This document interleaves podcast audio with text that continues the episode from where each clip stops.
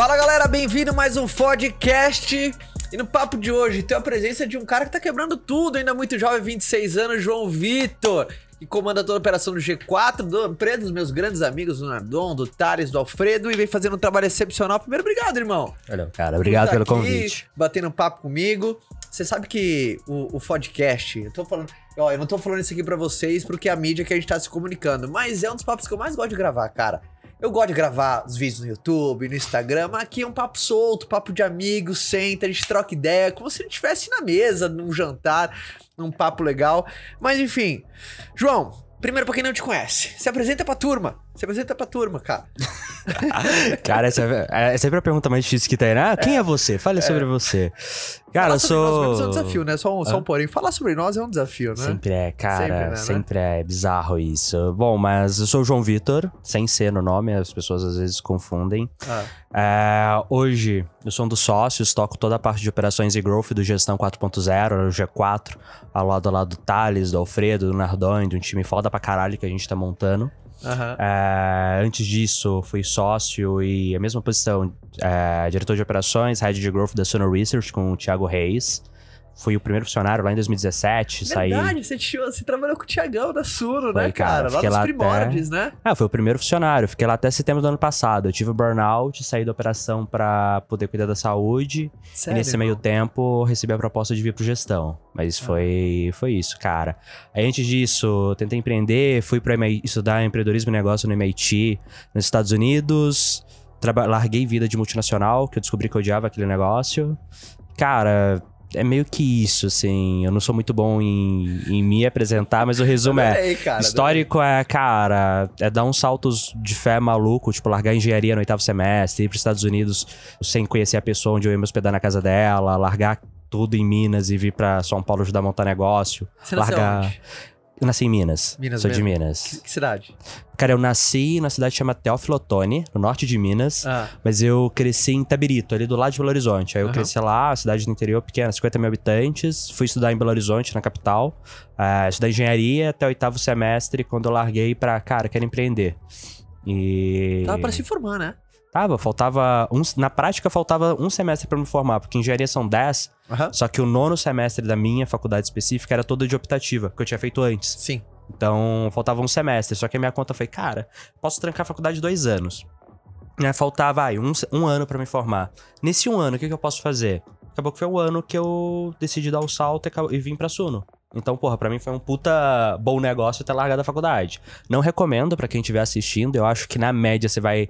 A chance de dar errado é muito maior do que a de dar É certo. os famosos Mas pra outliers. mim, cara, É. deu super certo. Foi o que me trouxe pra cá e. Sabia que é a mesma coisa que eu falo? Eu larguei também a minha faculdade no último semestre. Eu, ao contrário, eu fiz um TCC, passei no TCC, tinha as duas DP pra fazer e nem voltei. Né? Porque, enfim, mas é uma coisa que você falou muito bem, né? Não é que porque eu fiz que você tem que fazer. Con Existem contextos diferentes, né? Coisas nesse sentido. Aí, assim, pra mim naquele momento, foi tipo, cara, faltava fazer TCC mais duas, três matérias. E eu falei, ó, posso trancar dois anos, ok? E eu já sei que eu amava engenharia. Se fosse o curso pra fazer pra mim, eu descobri, cara, realmente engenharia. Só que eu falei, olha, esse, mas eu não vou ser engenheiro. Eu vou ir pra negócios, porque é o que eu quero fazer. Quando eu fui pra MIT ali em 2015, eu fiquei apaixonado. Falei, cara, eu quero negócios. Quanto tempo você ficou lá? Fiquei três meses a primeira vez que eu fui fazer um bootcamp super intensivo. Aham. A gente ficava 8 horas por dia na faculdade, tipo, 8 horas, tipo, era 8 horas de aula, mais umas 4 a 6 trabalhando em projeto. Era bizarro. Teve Caramba, dia. cara. Não, tinha dia que, tipo assim, começava às 8 da manhã, né? Aí tinha dia que você ficava até às 2 da manhã lá. E eu falava, cara, é uma hora pra eu ir pra casa onde eu tô hospedado. Vou chegar lá às 3 pra dormir. Eu tenho que acordar às 6 pra tomar café, banho, não sei o quê, pra sair de 7 e chegar às 8. Não vale a pena. Eu colocava a mochila no chão e dormia no chão de uma das salas. E, tipo, a galera fazia isso. Era bizarro. Mas, cara, foi o que me fez ver, não, é isso que eu quero pra minha vida, é isso que eu quero, é empreendedorismo e negócios. E aí minha conta foi, cara, eu tenho dois anos que eu posso trancar a faculdade, vou trancar um ano pra ver se vira. Virou. Foi isso que eu fiz. Foi tipo um risco meio calculado, maluco, bizarro, mas calculado. E aí virou, virou mesmo, nunca mais voltei, tá lá. Acho que jubilei, né, automaticamente, porque dois anos você não volta depois de trancar, você jubila. Ah. E foi isso, cara. O que mas. você aprendeu no. MIT? Cara, Pra quem não conhece o MIT, explica pra galera, porque tem gente que não conhece que é o MIT. Cara, o MIT hoje, ele é a principal universidade do mundo quando a gente fala de tecnologia e empreendedorismo. Aham. né? Ele é menos conhecido do que Harvard, ele não... mas quando a gente vai pra empreendedorismo e tecnologia, ele é o número um do mundo. Que aí ele é, tipo, isso é uma coisa que é muito legal. Que nos Estados Unidos as faculdades, elas são meio que tem grandes temas. Então quando você vai pra Harvard, cara, você é muito ligado a humanas, Sim. a administração e direito. Sim. Quando você vai pra MIT, todo o curso da MIT ele é muito voltado pra tecnologia. Então ele é isso, ele é a principal universidade do mundo de tecnologia. Eu fui estudar no Sloan, que é a faculdade de negócios do MIT, lá dentro, MIT Sloan, que é a business school deles. É, não foi uma graduação, tá? Foi um programa de bootcamp focado em empreendedorismo, inovação e aquele negócio, intensivão. Intensivão. É, e cara, foi assim, pra mim foi game changer. Eu falo que foi onde dividiu minha vida ali, que eu era aquele aluno, sempre fui um aluno estudioso, nerdão lá, fazia tudo direitinho. E ali foi quando eu falei, cara, não quero ser engenheiro, vou, quero empreender. Foi ali, cara, pra mim foi game Foi um changer ponto de total. inflexão de decisões acontecerem Foi, assim na sua vida, né? Foi. E você volta pro Brasil e você fica naquela e fala, cara, putz, é outra coisa que eu quero na minha vida. Foi, foi o que É aconteceu legal ali, esses cara. momentos de decisão, né? Quando a gente volta Foi. com algumas convicções, né? a gente vai buscar, às vezes tem dúvidas, você volta com certezas, é uma parada que você Ah, faz. foi, né? foram os dois da minha vida, foi ali e quando eu decidi sair da Suno. Foram os dois grandes pontos de flexões da minha vida. Que no MIT eu falei, cara, eu quero negócios e não engenharia. E quando eu saí da Suno, eu falei, putz, eu preciso me cuidar. Os dois momentos. Antes de começar a falar de growth, que é uma musculatura que você tem muito acentuada, você falou uma coisa que é legal, eu acho que é de uma utilidade pública a gente falar aqui, pegar esse gancho, você falou que você teve um burnout, né? Foi. E eu acho muito importante sim falar disso, principalmente cada vez um mundo tão conectado, um mundo rápido, né? Aquela coisa. Hoje tem esse lance, né? Muito mais. Ah, cara. Eu, eu, eu vejo por mim, assim, quando eu comecei a empreender, às vezes eu me sinto. Eu, me, tô tiozão, né? Ah, não existia mídia social ainda. Então, era, existia mídia social como Orkut, mas não era. Olha tipo, puta, a né? gente não tinha acesso, ao, sabe, internet forte assim no telefone. Mas o que, que você aprendeu assim quando você teve um burnout? Burnout, pra quem não sabe, é como se fosse um esgotamento, cara. Você chega num ponto de esgotamento, ah, um estresse, assim, Ah, você high. pifa, cara. Você, e você pifa. É, Você o- até o nome, burnout, Ah. né? Ca- Queimou. Queimou. Não, in- inclusive Teu- eu vejo hardware, aí muita você que gente. parar, você Como eu nunca tive problema de falar, que eu já tive, né? Eu tive dois, inclusive. é, muita gente às vezes fala, ah, mas eu acho que eu tô com burnout. Eu falo, cara, burnout não é uma coisa que você acha. Talvez você esteja na crise de ansiedade, no processo pré, o que já é grave, você já deveria procurar ajuda. Uhum. Mas você nunca acha que teve burnout. Burnout você teve. Quem teve sabe que teve aquele negócio porque se acaba. É. Você fica imobilizado, inutilizado ali, cara. E pra mim, Porque assim. nosso corpo é uma máquina, né? Ela tem um Exato. limite, né, velho? Cara, você tem que se cuidar. E É. foi, foi isso que eu aprendi. Que é, cara, você tem que se cuidar. Você acha que você é o super-homem, que é a Mulher Maravilha? Mano, você não é. Você é um ser humano, você pode ser um ser humano acima da média, Aham. com muito mais produtividade, muito mais Seu resistência, tanque mas caber você... mais gasolina. Tipo, você pode ser o puta carro esportivo, mas você ainda é uma máquina. Então você tem que se cuidar e o burnout foi o que me ensinou que os limites não estão só na minha cabeça. Realmente existem alguns limites que você tem que aprender a.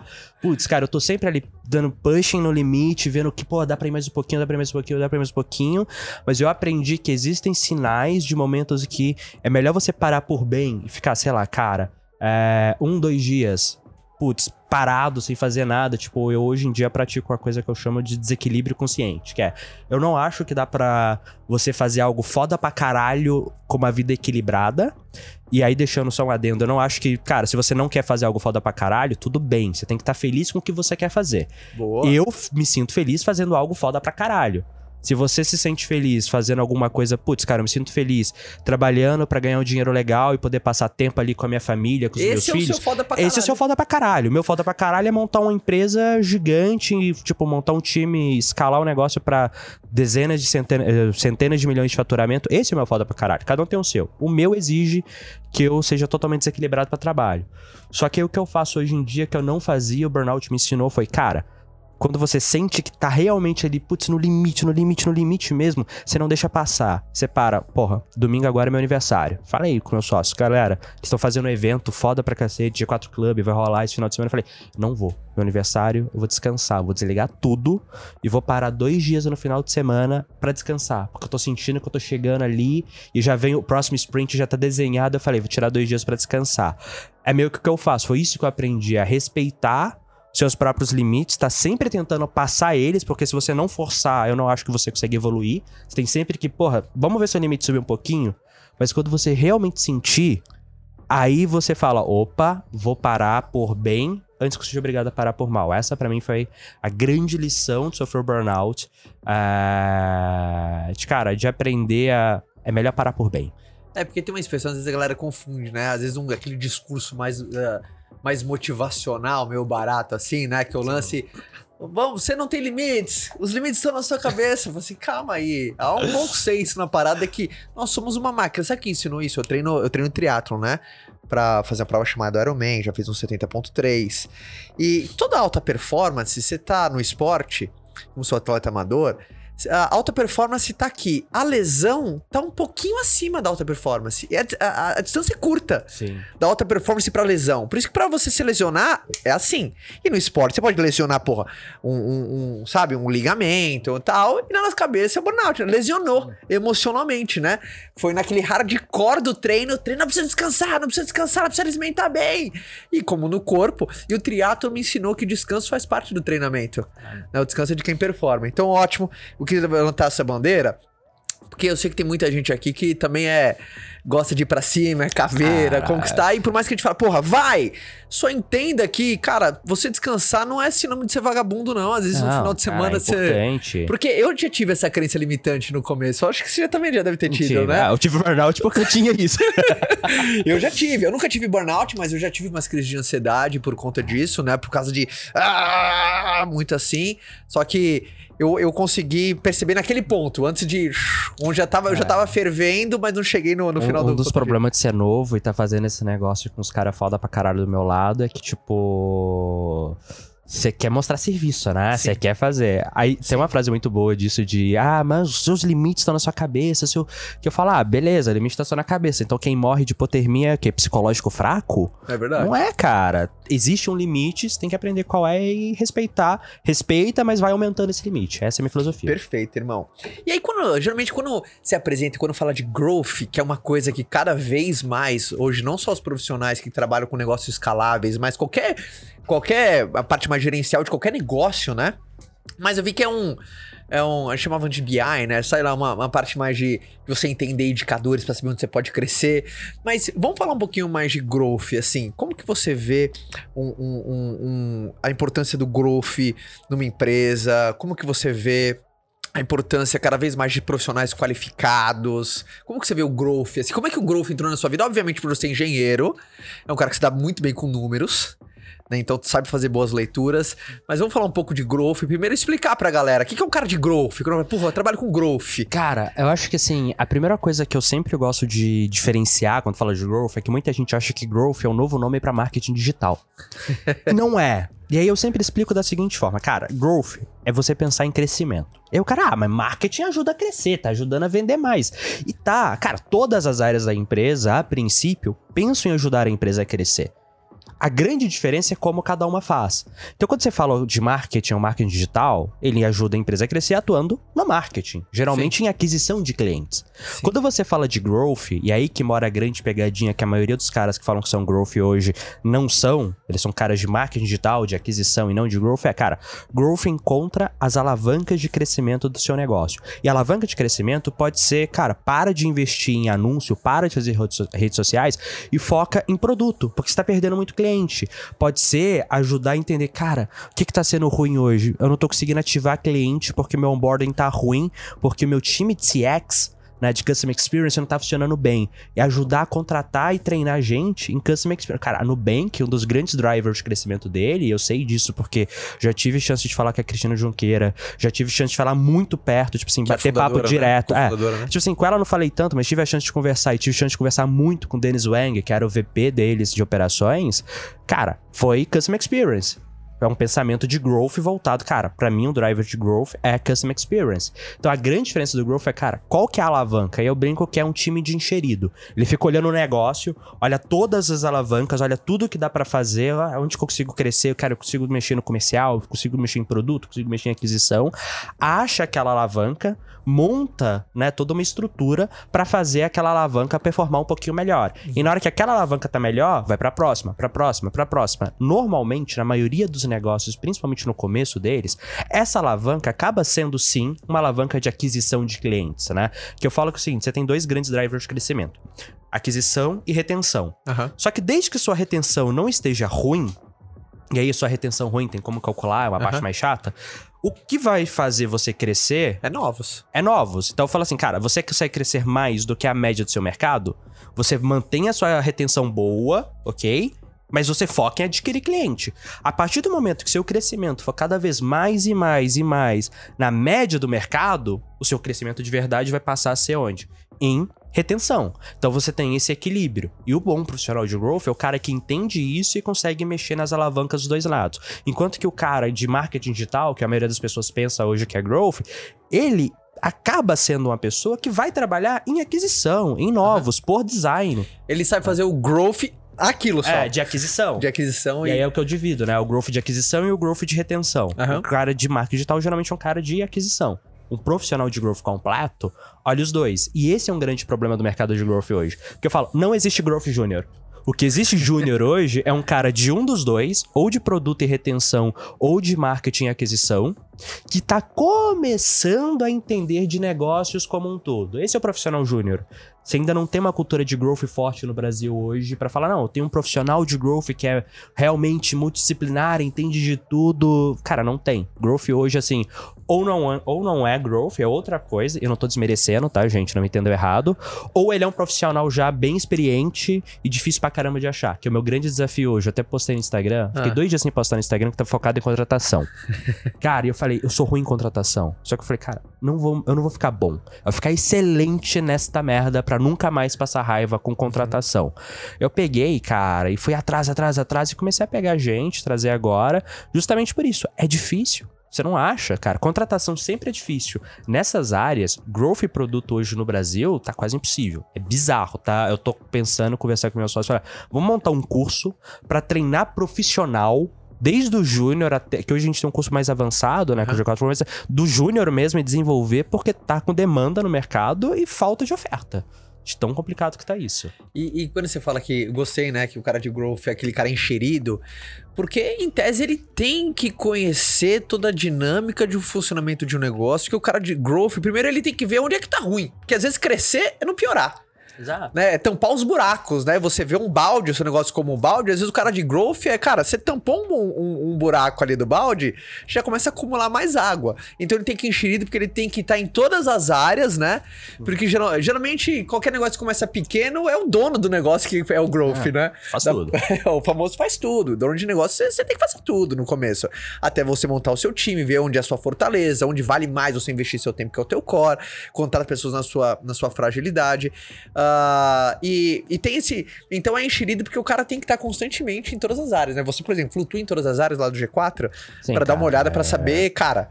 né? Conversa com produto, conversa com, é, com comercial, conversa com pessoas. Tipo assim, cara, você sempre tá, tá entendendo onde que é. E aí por isso que é foda que você acaba tendo que ter um trabalho grande de levar a mentalidade de growth pra todas as áreas. Porque você não imagina eu chegar lá pro head comercial e falar, Marcelão, cara, então, vamos mudar o seu processo comercial pra ajudar a vender mais? O cara fala, porra, mas o dono do processo sou eu. Você não colocar essa mentalidade as pessoas entenderem que por mais que você seja um enxerido, você tá lá pra ajudar elas, cara, tem muita resistência. Que inclusive um dos grandes desafios de grandes empresas que querem ter área de growth hoje em dia é justamente esse. Porque o cara tem que chegar, se intrometer no trabalho de todo mundo, e aí ficar. E o- as outras áreas não gostam disso. Você fala, porra, você quer que me ensinar, ensinar o padre a rezar a missa? Eu sou o cara do comercial, eu sei vender. Aham. Fala, cara, beleza, você sabe, talvez saiba de comercial puro mesmo, até mais do que eu. Mas aqui tem umas oportunidades que a gente tá vendo umas perdas aqui que a gente pode trabalhar pra melhorar. Vamos fazer junto? Você vai ganhar mais depois. Então é muito isso, é, cara, Pô, e aí, cada momento, cê- eu tenho uma teoria que chama teoria dos gargalos, né? Ah, que é. Você sempre. é, imagina uma garrafa. Pra quem estiver vendo o vídeo, você vai ver, tipo, essa garrafa aqui. A grande restrição dela tá no gargalo. Sim. Tipo, se você aumenta isso aqui, fica mais fácil todo o resto. Aham. Então, num negócio, você sempre tem várias oportunidades de melhoria. E seu desafio é achar qual que é o menor gargalo no sentido de qual- onde tá mais apertado. Onde que se eu resolvo, cresce. Aí, às vezes, você vai, cara, putz, hoje, geração de lead. Beleza, vamos resolver lead. Resolveu lead. Então, agora é qualificação. Pô, vamos pra qualificação. Putz, agora o processo dos produtos offline tá funcionando. Vamos pro digital. O digital ROI não tá tão bom. Mas não tá tão bom porque, pô, porque o orgânico não tá funcionando. Então, vamos resolver. Então, você tem que ir encontrando qual é a- essa. Não é tipo achar todos os problemas. É, cara, qual é o maior problema pra você resolver? Deep dive nele, acha as alavancas e aí o pulo do gato é, cara, depois que você mergulha e resolve, como time de growth, você tem que passar pro time que cuida daquilo no dia a dia mesmo. Pra eles agora, pô, esse agora é seu novo processo no dia a dia. Tipo, cara, o time de growth vai ver o comercial, entender que, sei lá, putz, pro comercial melhorar, vai ter que resolver essa etapa de entrevista aqui dos leads no processo de venda ativo. Melhora, só que assim, o time de growth não pode ficar fazendo aquilo. Ele tem que passar o bastão pra agora o time comercial executar um novo nível. Mesma coisa, produto. Putz, produto tá com problema de retenção porque tá demorando muito pra subir conteúdo novo na plataforma por XYZ motivos. Encontra um motivo, cria um processo, né? Cria um playbook pra melhorar, só que tem que passar o bastão para produto. Agora você tem que se virar pra manter isso. Se virar assim, né? Pô, esse é o novo modo de trabalhar. Então você tem que conseguir achar as alavancas, ver qual que é melhor pra trabalhar, trabalhar nela e tornar aquele trabalho sustentável, porque se na hora que o time de growth parar de atuar, voltar, você não fez um bom trabalho. É verdade. Então é meio que isso é o, é o dia a dia. Achar as alavancas, atuar nelas, montar playbook, garantir que o playbook seja rode, e aí você vai voltando, sempre vai pra próxima. Isso geralmente é um calcanhar de Aquiles, principalmente em pequenos negócios, onde não tem esse squad bem definido. Geralmente é tudo muito centralizado, às vezes, ou nos, nos, nos sócios e tudo mais, mas de querer resolver tudo uma vez. Porque principalmente num negócio que tá começando, tudo tem falhas, porque às vezes não tem processo nenhum. Então, é você naquela concepção, cara, pega alguma coisa, resolve ela bem. Por isso é você ter a dinâmica, é qual que é o maior gargalo, né? O que que tá fazendo você perder mais? Aonde você toma mais gol? Qual que são os lugares que estão fazendo você tomar mais gol? Você resolve ali, cara, a partida já melhora. É bem isso, cara. E assim, você sempre vai ter problema. Inclusive, eu falo que assim, a melhor coisa que existe para um empreendedor, ou, cara, para um profissional, para um gestor, é problema. Porque assim, no momento que você não tiver mais problemas, existem duas possibilidades. Ou você não tá encontrando e aquilo vai vir para te morder. Ou é bom você tá muito feliz com como você tá. Porque assim, se não tem mesmo problema, é aquilo ali, cara. Problema é oportunidade de crescimento, é oportunidade de ser melhor. Acabou o problema, quer dizer que é aquilo. É aquilo que você tem. Você tá feliz com o que você tem, porque é bom você estar. Porque se não tem problemas, não tem melhoria pra fazer, É. é. aquilo. Então eu adoro encontrar problema no sentido de, cara, é oportunidade. Óbvio, quando você esbarra com problema, você fica puto, você fala, caramba, não sei o quê. Mas você tem sempre que pensar, ó. É, fica bravo ali seus 5, 10, 15 minutinhos. E depois você fala, ok, é uma oportunidade de crescimento, vamos nessa. Aí, é, essa é a minha mentalidade de lidar com isso. E sempre procurando maior. Porque, cara, sempre vai ter um monte de coisa pra fazer. Sempre. Sempre vai estar explodindo alguma coisa. Só que você tem que entender que tudo bem, acontece. Escolhe algo, resolve bem, vai pro próximo. E principalmente quando você, no teu Instagram, enfim, onde você documenta mais, você compartilha mais a tua jornada, qual que é uma pergunta muito clássica que a galera vai, pô, João, me ajuda aqui. Qual que é uma pergunta que todo mundo assim vem? Que conselho que você dá pra uma pessoa que tá começando um, um pequeno negócio ah, online, digital, enfim. Mas você sabe que é uma que vira e mexe, semana vem, semana vai. É uma clássica assim que vem. Ô, me ajuda a Cara. vender mais, como que eu vendo mais? Cara, tem duas que é literalmente como começar, pra quem ainda tá, putz, na dúvida, fala, ah, eu quero começar. muita gente nesse ponto mas eu não tá tenho muito esfera, né, dinheiro, velho? e aí o que, que eu faço? O que eu falo, cara, é. Começa pequeno pensando grande. Essa frase não é minha, não lembro de quem é, mas assim, você tem que ter um sonho grande de como vai ser seu negócio daqui 5, 10 anos. Porque uma, uma frase que eu aprendi, cara, aquela frase de Jorge Paulo Lema, né? Do sonhar grande sem É. pequeno do mesmo problema, muita gente não entende ela, que é o seguinte, não é só sonhar. É, pensa no Elon Musk. O cara trabalha, sei lá, 10, 12, 14 horas por dia, ralando pra caralho. Você fala, o seu Zé, dono do mercadinho da cidade do interior, ele também trabalha 10, 12, 14 horas por dia, meu amigo. É o mesmo trabalho, ele trabalha o tanto ou mais do que o Elon Musk. Só que por diversos motivos, ele tá trabalhando no mercadinho dele. Eu não tô falando que é pior ou melhor. tô falando, cara, ele tá trabalhando naquilo. Então, assim, colocar o homem no. Um homem, levar o homem para Marte ou manter um mercadinho funcionando, dá o mesmo trabalho. Então, assim, você tem que pensar grande, tá? Essa é a minha visão. Só que você tem que entender que você começa pequeno. Então você não precisa se preocupar, ah, mas eu vou montar aqui um negócio e se chegar a 50 mil clientes de uma vez, eu não tenho time para isso. Cara, não vai chegar. Fica tranquilo. É que nem academia. Você não fica monstro por acaso. Putz, eu não quero treinar para ficar feio daquele jeito. Você não vai. Fica, fica tranquilo, tá? Você não vai, não é por acidente. Essa é academia clássica. Ah, eu não gosto de treinar porque eu tô pegando muito peso. Depois eu fico que nem parecendo aqueles caras fortes. As meninas que falam, ah, eu não quero ficar muito musculosa. você não vai, mano. Você não fica assim por acidente, tá é. ligado? É pensar então é a mesma coisa, cara. Então, assim, é, escolhe um nicho pequeno, ali, né, que a gente fala de addressable market menor, nichado, focado, onde você consegue começar com pouco. E aquele pouco, você vai pegar, reinvestir e crescer. Eu acho que é meio que isso. Desenho, imagina-se a longo prazo, uhum. mas pensa em algo pequeno para curto prazo, algo que você consegue tangibilizar e executar. Uhum. Porque senão você fica com paralisia de medo de problemas que não vão acontecer. São problemas para você de daqui um, dois, três anos, quando você estiver grande. Não se preocupa com isso agora. Preocupa em executar no curto prazo. Esse é um. E o segundo que acontece é o cara que já cresceu e fala, putz, agora eu quero ou ir pro digital ou realmente ter essa mentalidade de growth. E aí, ou que estagnei, que estagnei. Ou né? estagnei, eu falo, cara, você tem dois cenários, tá? São bem clássicos, que é o seguinte. Você tem dinheiro? Você tem grana para contratar alguém? Pega uma empresa que você acha que tá fazendo um bom trabalho, tira gente boa de lá. Esse é um cenário. Uhum. E você vai trazer sangue novo que pensa diferente pro seu uhum. negócio. E esse, essa pessoa nova vai te ajudar a crescer. Uhum. O outro cenário é, putz, mas eu não tenho tanto dinheiro, o que, que eu faço? Você vai contratar, então, alguém júnior novo e você vai investir em trazer ou mentores, ou pagar curso, ou trazer uma assessoria, ou alguma, um advisor de fora que vai te ajudar a trazer essa nova visão. Porque é muita frase do Einstein, né? Insanidade é você fazer a mesma coisa tentando resultados diferentes. Você quer fazer algo diferente? Você vai ter que investir em trazer alguém diferente, cara. E, e é isso, é investir. É o quanto que você vai investir, como que você investe, mas é investe em fazer algo novo, é reduz seu salário como sócio, reduz seu dividendo. Vai lá, traz alguém mais caro que vai te ajudar a mudar o negócio. É, tipo, é dar pancada de algo diferente. Realmente diferente. É isso que eu acredito que são os dois momentos. Quem é. Quem tá começando, começa pequeno. E, tipo, e pensa em como é que você reinveste aquilo, vai, tipo, não fica paralisado pelo medo, pela incerteza. Cara, pior coisa que vai acontecer com você. Você vai quebrar e vai, sei lá, morar com seus pais. É ruim. Não vou falar que não. Mas não é o fim do mundo. Você não vai morrer literalmente. Então arruma um jeito de começar pequeno e errar pequeno.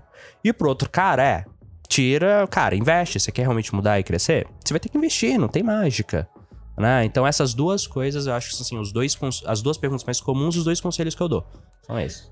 Uh, duas coisas. Primeiro, esse ano. Esse ano foi um ano emocionalmente forte, né? Foi um ano com uma carga emocional forte. Obviamente, quem estava mais bem posicionado, negócios mais digitalizados. Por exemplo, para mim está sendo um dos anos profissionais, uh, enfim, de maior crescimento. Mas não dá pra falar que foi um ano duro para todo mundo, né, cara? Foi um ano muito duro, assim, para todo mundo, né? Obviamente, ter uma crise mundial econômica derivada de uma crise de saúde é muito triste. E, mas Uh, primeiro, como é que foi, assim, pra você a pandemia? Como é que foi esse lance? Como é que foi aquela loucura de no, nos negócios tem que trocar o pneu com o carro andando? Cara, foi bizarro. Sabe? Como é, como é que foi, assim? Quais foram as lições, cara? Principalmente cara, foi, foi... Sistema, principalmente lá dentro do G4 também, puta, vocês atendem gente de tudo que é empresa. Então você deve ter vendo o cara que conseguiu fazer uma puta lição de casa, outro que você viu que tava ali, patinou. Nenhum cliente nosso quebrou, que foi muito bom, mas ficaram machucados. O próprio G4, cara, é eu entrei. Ó, eu saí da Sony em setembro do ano de 2019. Em outubro, nove... novembro de 2019, o Narrador me chamou para dar uma consultoria pro G4 de Growth, mas já naquele papo, putz, vem como consultor, eu sei que você ainda não tá querendo algo sério. Assim. Não, a conversa foi, cara, eu sei que você ainda não deu uma decisão, você quer descansar mais um pouco, vem como consultor e ano que vem a gente conversa para ficar firme, né? Aí quando eu entrei firme em fevereiro, Tipo assim, eu entrei em novembro como consultor, mas meio que já era dedicado. Em fevereiro desse ano? Em fevereiro desse ano assumi firme. Foi quando eu virei sócio Aí, e tudo. Em março veio a bomba. Aí em março veio a bomba. E sabe que, tipo assim, de novembro até fevereiro, um dos drivers que eu tava era, cara, vamos começar a desenvolver o digital pra não depender tanto de offline. Muita gente não sabe, não, talvez as pessoas não vejam, mas, cara, a maior parte do G4 era e ainda é offline. São as imersões offline. A gente tá vende no online, mas e- executando offline. Então ali em abril, a receita reconhecida caiu 90%. Sim, porque eram os eventos físicos. Porque, né? cara, o online tinha nascido em novembro comigo Aí teve que e ainda tava negócio inteiro. começando. E aí foi bizarro, cara. E aí foi, foi, foi, foi, foi, foi. E esse processo de antecipação, de aceleração, foi, cara, a gente, tipo, teve que fazer em três meses o que a gente esperava pro ano em termos de transformação de digital. Criar produto digital, desenvolver mais os canais digitais. Então, assim, foi Aí insano. você tem que ver a força do. Aí você vê se tem time ou não, né? Aí que você vê, cara. E a gente sofreu, porra, teve gente que, sai, que quis sair, teve gente que ficou. é, teve muitas mudanças. A gente teve uma política de, ó, não vamos demitir ninguém. A gente não demitiu ninguém. Top. Mas teve gente que falou agora, que, tipo, que as coisas acalmaram um pouco, falou, putz, não, cara, eu quero um- algo mais tranquilo pra mim. É, e beleza, que foi aquilo que a gente falou, cara, o que que te deixa feliz? Qual que é o seu foda pra caralho? Teve gente que viu que não era o mesmo do gestão, então a gente tá nessa mudança. Aham. Mas, cara, foi bizarro nessa visão de, pô, a gente precisa mudar. E aí a gente tipo, precisa acelerar essa mudança. A gente sabia que era importante, mas precisa acelerar. E aí, quando a gente vê os clientes, cara, a gente trabalha hoje com algumas das maiores empresas do Brasil. Tipo, esse ano vai terminar, quando você soma do começo do gestão até agora, é, soma o faturamento das empresas que passaram lá, vai bater um trilhão de reais por ano. Né, o faturamento das empresas. Então, assim, você tem uma parte considerável do PIB do. Brasil, acho que tipo dá uns 15, 20% do PIB que passou pra gente. Aham. Aí quando a gente conversa, a gente vê, cara, quem fez, investiu em digital e tava lá e foi bem, cara, cresceu pra caramba. Quem ficou naquilo, né, de que foi e falou, pô, legal, mas ah, vamos aqui começar devagarinho, não foi tão grande, essas pessoas sofreram. E aí viram, estão correndo atrás do prejuízo agora.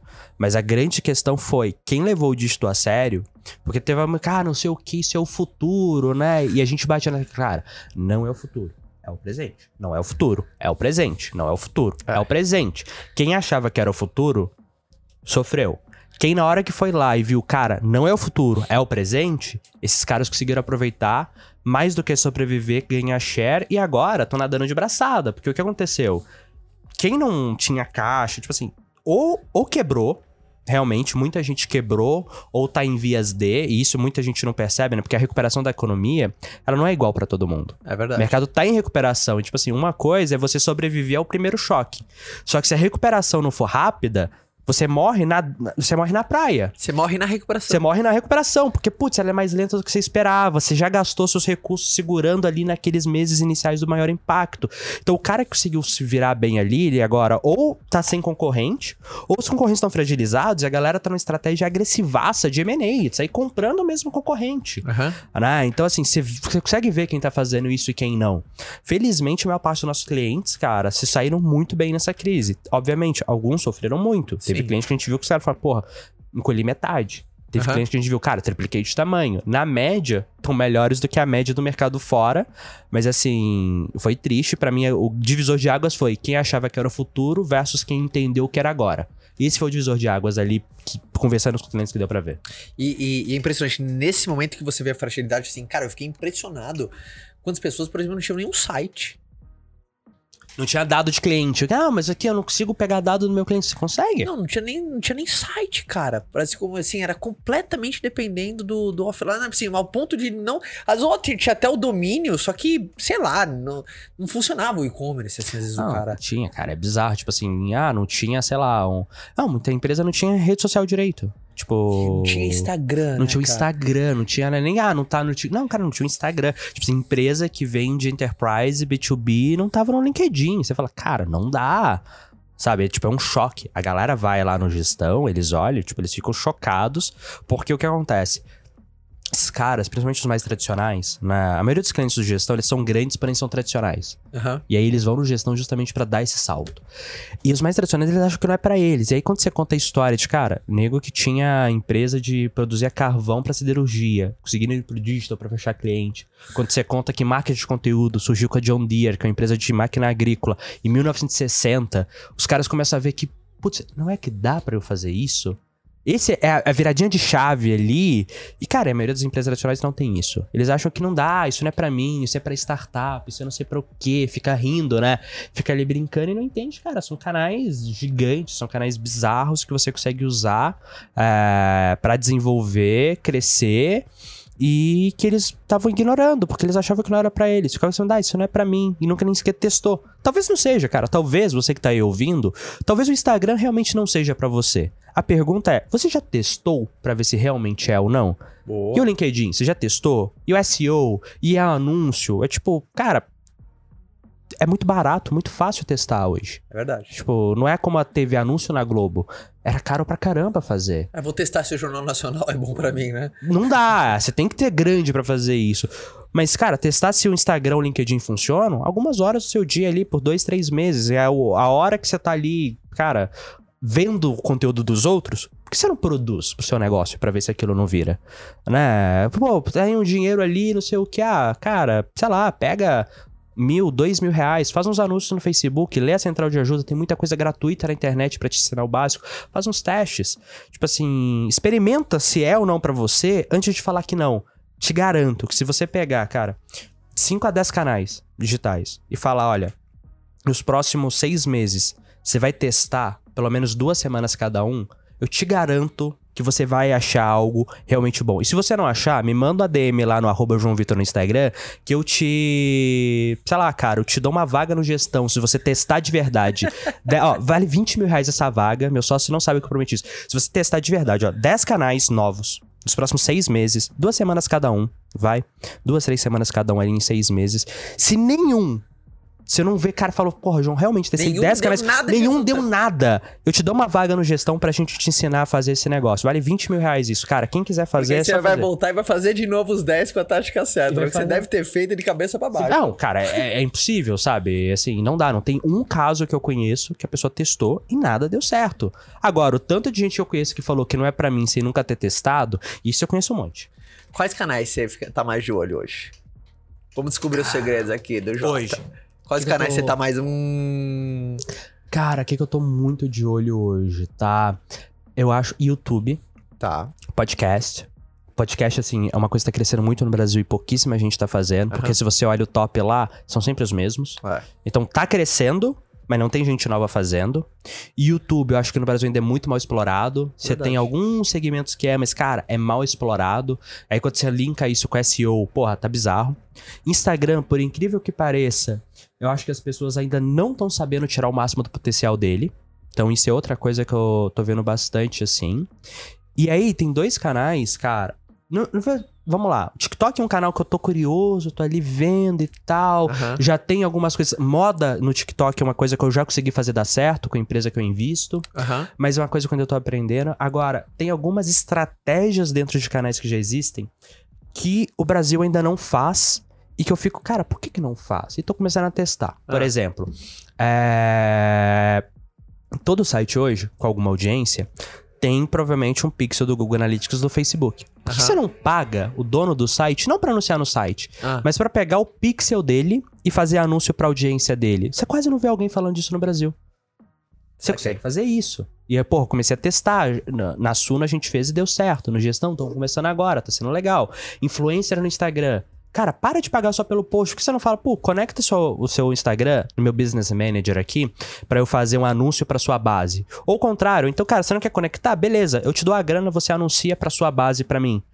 Então, assim, você consegue fazer algumas estratégias diferentes nessas redes que a galera não tá fazendo, né? E assim, isso no nível mais macro. Aí tem várias estratégiazinhas menores. Putz, cara, rádio, mídia offline. Tô doido pra testar, tô com algumas Sério? propostas já Sério? pra Que fazer.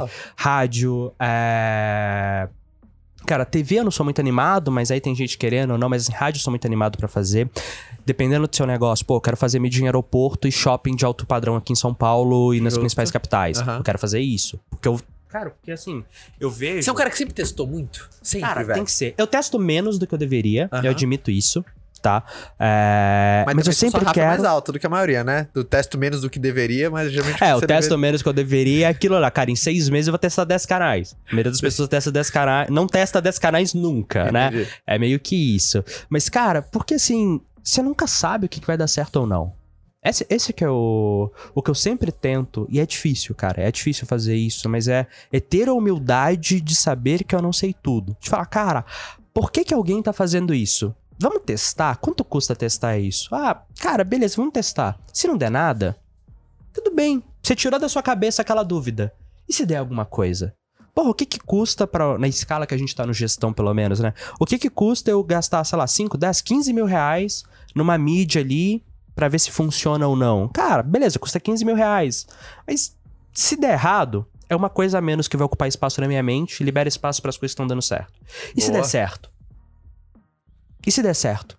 Sabe? É, Às é vezes isso é que eu 15 tô mil pensando. reais pra você desconsiderar um caminho e, e E direcionar pro focar caminho no certo. outro, E exato. Justo. Ou é 15 mil reais de negócio que eu descubro que, cara, eu nunca tinha pensado nisso, vai dar retorno pra caralho, sabe?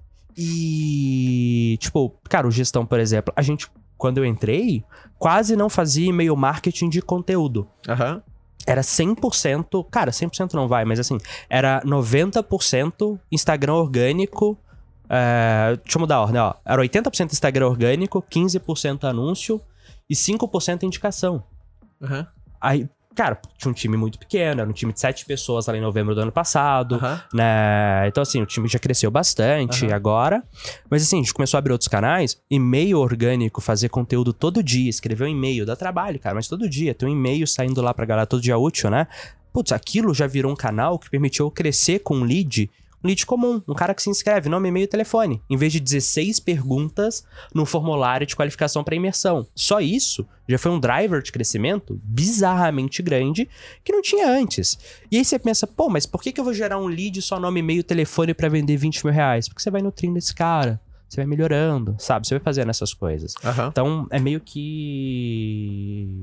É meio que ficar pensando, cara, o custo de não fazer, às vezes é muito. Quase sempre é muito maior do que o de fazer. Boa. Então eu tento fazer isso, mas, de novo, eu, João, ainda acho, e o Alfredo me mostra isso quase todo dia, que eu tô testando e fazendo menos coisas novas do que eu deveria. E a gente tá tentando mudar isso. Essa insatisfação positiva também é boa, né? Agora, curiosidade, como que você aprende? Tem algum processo?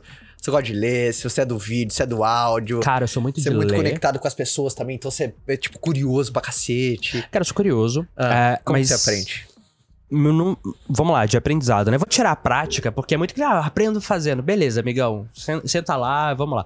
Pra mim, número um é livro. Aham. Me dou muito bem com livro, cara. Eu Boa. adoro ler, marcar livro. é, tipo, pegar mesmo e ler. E eu tenho uma memória muito boa pra livro. Tipo, conseguir lembrar a frase que tava no livro é uma vantagem que eu tenho. Então, primeiro é livro. O segundo meio é podcast. Então, cara, eu gosto muito de colocar podcast, ouvir.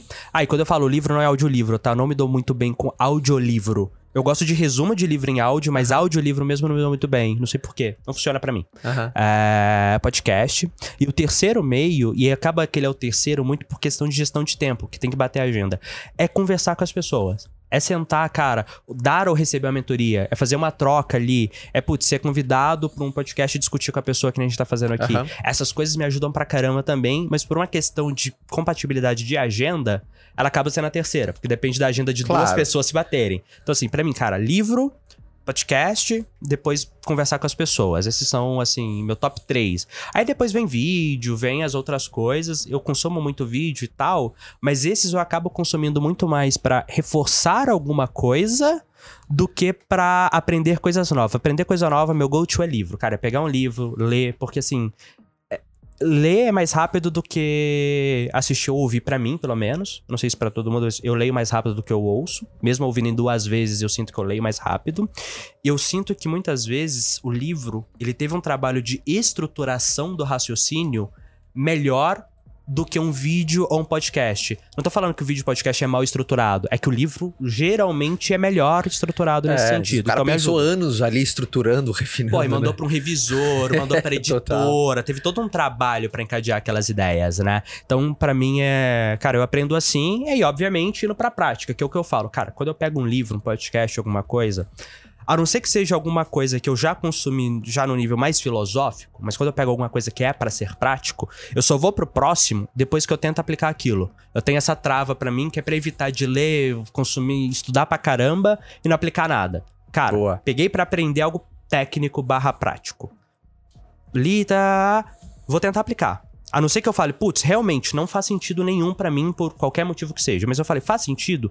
Tenta aplicar, vou pro próximo só depois disso. Eu acho que esse foi um grande salto que eu tive que me ajudou, inclusive, a gostar de ler. Porque na hora que eu comecei a aplicar, eu falei, porra, vale a pena. Vale a pena estudar, vale a pena fazer, né? Porque eu tô vendo o resultado. Total, Isso me total. incentivou a continuar estudando mais. Total.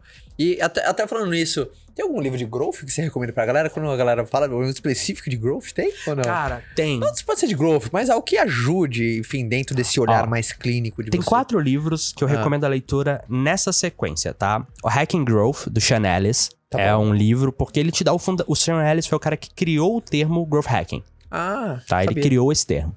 É, ele te dá o fundamento de Growth ali. Ok? Então tem esse livro, é o primeiro que eu sempre recomendo. O segundo livro que eu recomendo chama Growth Engines. É um livro que ele tem vários cases de growth. E aí, se você não quiser ler, vai no site da Growth Hackers ou algum site e começa a ler cases para te ajudar a tangibilizar os fundamentos que você teve naquele livro. Beleza? Então você teve fundamento, você tangibilizou, e aí depois tem um livro que chama Traction, tá? Do Gabriel Weinberg. Os três são em inglês. O Hacking Growth tem em português. O Traction eu já vi que foi traduzido, mas eu nunca Mas achei chama comprar. esse em português? Chama, chama... Chama Traction ainda. Ah, tá. Aí eles colocaram um subtítulo em, em Tá, português. tá. É, o Hacking Growth chama Hacking Growth em português, mas tem ele traduzido. O, o Growth Engines não tem traduzido, mas, cara, procura uns cases pra você ler e tangibilizar o conceito. Aí o Traction, ele vai te ensinar várias coisas práticas. Pô, li fundamento, tangibilizei, vamos pegar uns hacks aqui e aplicar? O Traction te dá isso. E depois, quando você estiver mais avançado mesmo, tem um livro que chama High Growth Handbook, que ele não tem tradução, é do Elad Gill, o nome do autor.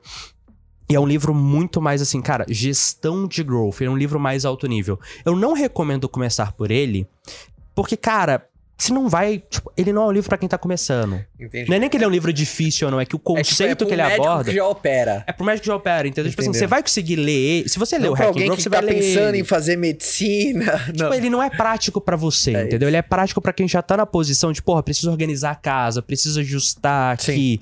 É, então faz mais sentido, na minha visão, ler por isso. Inclusive, foi uma coisa que eu aprendi, cara. Quem quer começar, eu sempre falo, pô, você tem que aprender os fundamentos. Só que às vezes é mais fácil você começar a aprender nos hacks, aprendendo as fórmulas prontas que vão te dar resultado, mesmo que você não entenda o porquê daquele resultado, justamente porque por você ter o resultado de uma forma mais direta, pô, li que fazer a caixinha no Instagram me ajuda a ter mais alcance. Vai fazer a caixinha, tenha mais alcance, porque aquilo vai te motivar a aprender o resto. Porque às Boa. vezes você vai aprender o, o fundamento, a teoria, avançado pra caralho, e aí você, cara, aquilo. Se você não tem a experiência já de colocar em prática, você não vai conseguir trazer aquilo pra sua realidade. Você não vai conseguir dar contexto. E por não dar contexto, você acaba desmotivando. Então hoje eu falo, cara, tem que aprender fundamento, porque é isso que vai te fazer. Porque a caixinha do Instagram ela funciona hoje, mas ela vai parar. Colocar as enquetes de manhã funciona hoje, mas vai parar de funcionar. Porque qualquer tática para. Na hora que todo mundo fizer, ela vai parar. É fato isso. Aham. Mas, se você começa pelos fundamentos, às vezes você desmotiva. Então, às vezes é melhor você começar pelo hackzinho, que vai te dar resultado, vai te deixar animado, e aquilo, você pegar aquela animação pra estudar o fundamento, do que o contrário. No fim do dia, tem que aprender fundamento. Eu acredito que se você não aprende fundamento, você- uma hora você vai parar de dar certo. Mas, às vezes, cara, começa pelo mais fácil mesmo. Só pra te dar motivação, sair do zero. Saiu do, sair do zero é mais difícil faz o que vai te ajudar a sair do zero. Saiu do zero, você vai e aí você, você vai pro resto. É, tipo, é que nem livro, né? Nem que começar a ler livro colocando, não, um livro por semana, não. Pega. Calma, filho, calma. Cara, pega um livro na Bookme por semana. Ou um por mês, cara. Um livro na Book por mês. Que ele já vai estar lá mastigadinho pra você, Sim. explicado. Você não vai ter tanto trabalho de entender. Começa lá. Putz, conseguiu um por mês? Tenta agora um por semana. Conseguiu um Bookme por semana? Pega um livro mesmo por mês. Aí, tipo, vai aos pouquinhos, vai pro fácil, começa do fácil e depois vai pro avançado, tá? Acho que assim, as pessoas têm que fazer mais isso em tudo, e essa sequência de livros que eu falo no, pra aprender growth é justamente isso, cara. Começa do fácil e vai pro avançado. Não começa do avançado, você vai se frustrar. Você não chega na academia tentando levantar 100 quilos no supino. É você vai de leve. E, e- e eu gostei que você levantou a bola, e principalmente pegando esse gancho, qual que é um, um, um- um- livro seu que ajudou você a construir um framework, sabe, mais comportamental, sabe, um livro mais que te trouxe boas filosofias, que, que, que te ajudou? Tem um também? Dessa parte mais psychology da coisa? Cara, teve dois livros comportamentais, assim. Que, porra, te deu, porra... Então, um deles, ele não é um livro de psicologia e tal, mas ele foi um livro que me fez repensar a gestão. Tá? Que é o livro do Andy, do Andy Groove, que foi CEO da Intel, que é o High Output Management. Não tem ele em português, infelizmente, inclusive poderiam traduzir porque é um livro incrível, mas ele me ajudou a repensar a gestão. Foi ele que me ensinou que o resultado do gestor é o resultado do time. Uhum. Então, assim, o gestor só é bom se o time for bom. Se o seu time não entrega, você não é um bom gestor. Então, isso me ajudou muito Aham. a entender as coisas. E um outro livro foi quando eu comecei a ler mais sobre estoicismo. É, E aí eu comecei Tô pelo. muito feliz. ah, da- Eu, puta, eu leio sobre estoicismo há, há muitos anos, só que não é muito difundido, meio mistificado É. Eu vejo que a galera tá falando mais, tô feliz pra cacete. Tá começando velho. a melhorar, Marco né? Aurélio, a galera tá falando Marco Aurélio. Eu tô Cara, tá começando a velho. melhorar. Eu comecei pelo Ryan Holiday, naquele. O Ego é seu inimigo. Aham. De novo, começar pelo fácil, cara. Cara, de capa azul quem- marinho, né? É, quem, nossa, tem um livro que chama Meditations, né, de estoicismo, que são as cartas de Marcos Aurélio. Você começa por aqui, ele é pedir pra não começar, que é difícil pra caramba de ler, é um livro, tipo, é pesado, Denso, né? é uma leitura é uma leitura difícil, né, que ela vem do, do latim antigo. E aí um outro livro, então, vamos lá, né, foi o High. Output eh, Management, o Ego é seu inimigo, e outro livro que chama Hábitos Atômicos, do James Clear. Sei, Que é um livro muito sobre hábito. Eu tinha lido sobre hábito com o poder do hábito Sei. lá atrás. E, cara, é um livro muito bom. É, só que o, o Hábitos Atômicos de James Clear, ele me ensinou. Cara, eu falo ensinou, mas eu não sei se foi ensinou, se fez pensando. Clareou. foi, clareou. Dois conceitos muito importantes, tá? O de empilhar hábitos. Filhamento. Isso é algo muito importante, que me ajudou muito, empilhar hábitos. E o outro que foi a importância da autoimagem. Que o, o livro do Poder do Hábito, eu não sinto que ele, ele não falou muito disso. Ele não fala muito disso mesmo, não. Que é tipo assim, cara, você, se você não se imaginar fazendo aquilo, se você não se imagina como uma pessoa que vai pra academia, você não vai criar o hábito de ir pra academia.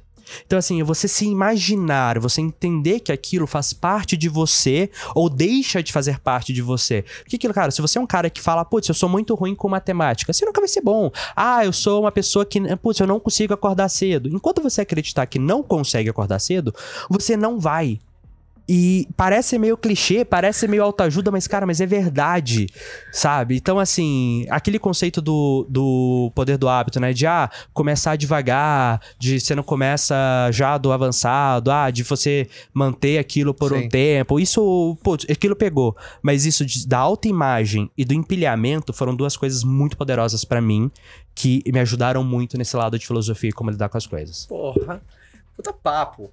E se eu fosse fechar aqui um papo nosso, primeiro, parabéns, irmão. 26 anos. Primeiro, Olha. só uma coisa, pra galera nova que tá ouvindo aqui, a idade já foi um problema pra você ou não?